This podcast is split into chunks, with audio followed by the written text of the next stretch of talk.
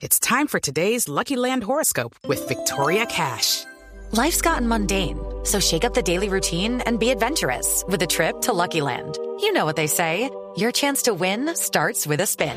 So go to LuckyLandSlots.com to play over 100 social casino-style games for free for your chance to redeem some serious prizes. Get lucky today at LuckyLandSlots.com.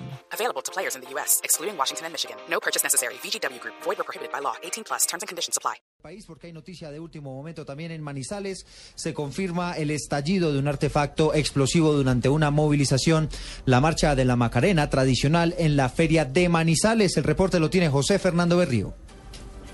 Muy buenos días. El hecho sucedió en la plaza de toros de esta capital del departamento de Caldas. Es un hecho que torpedea este desarrollo de la Feria de Manizales, toda vez que estaba pasando en ese momento el desfile de la Macarena. Este tradicional desfile pues fue tocado por unos marchantes eh, trabajadores de la central hidroeléctrica de Caldas, quienes estaban lanzando su pliego de peticiones, haciendo peticiones para que el gobierno les mejore salarialmente. En ese momento, de acuerdo con la información que entrega la policía, cuando los uniformados del ESMAD antimotines intentaron controlarlos, pues allí se presentó eh, alguna gresca entre los marchantes y también los uniformados y ahí fue donde estalló un artefacto.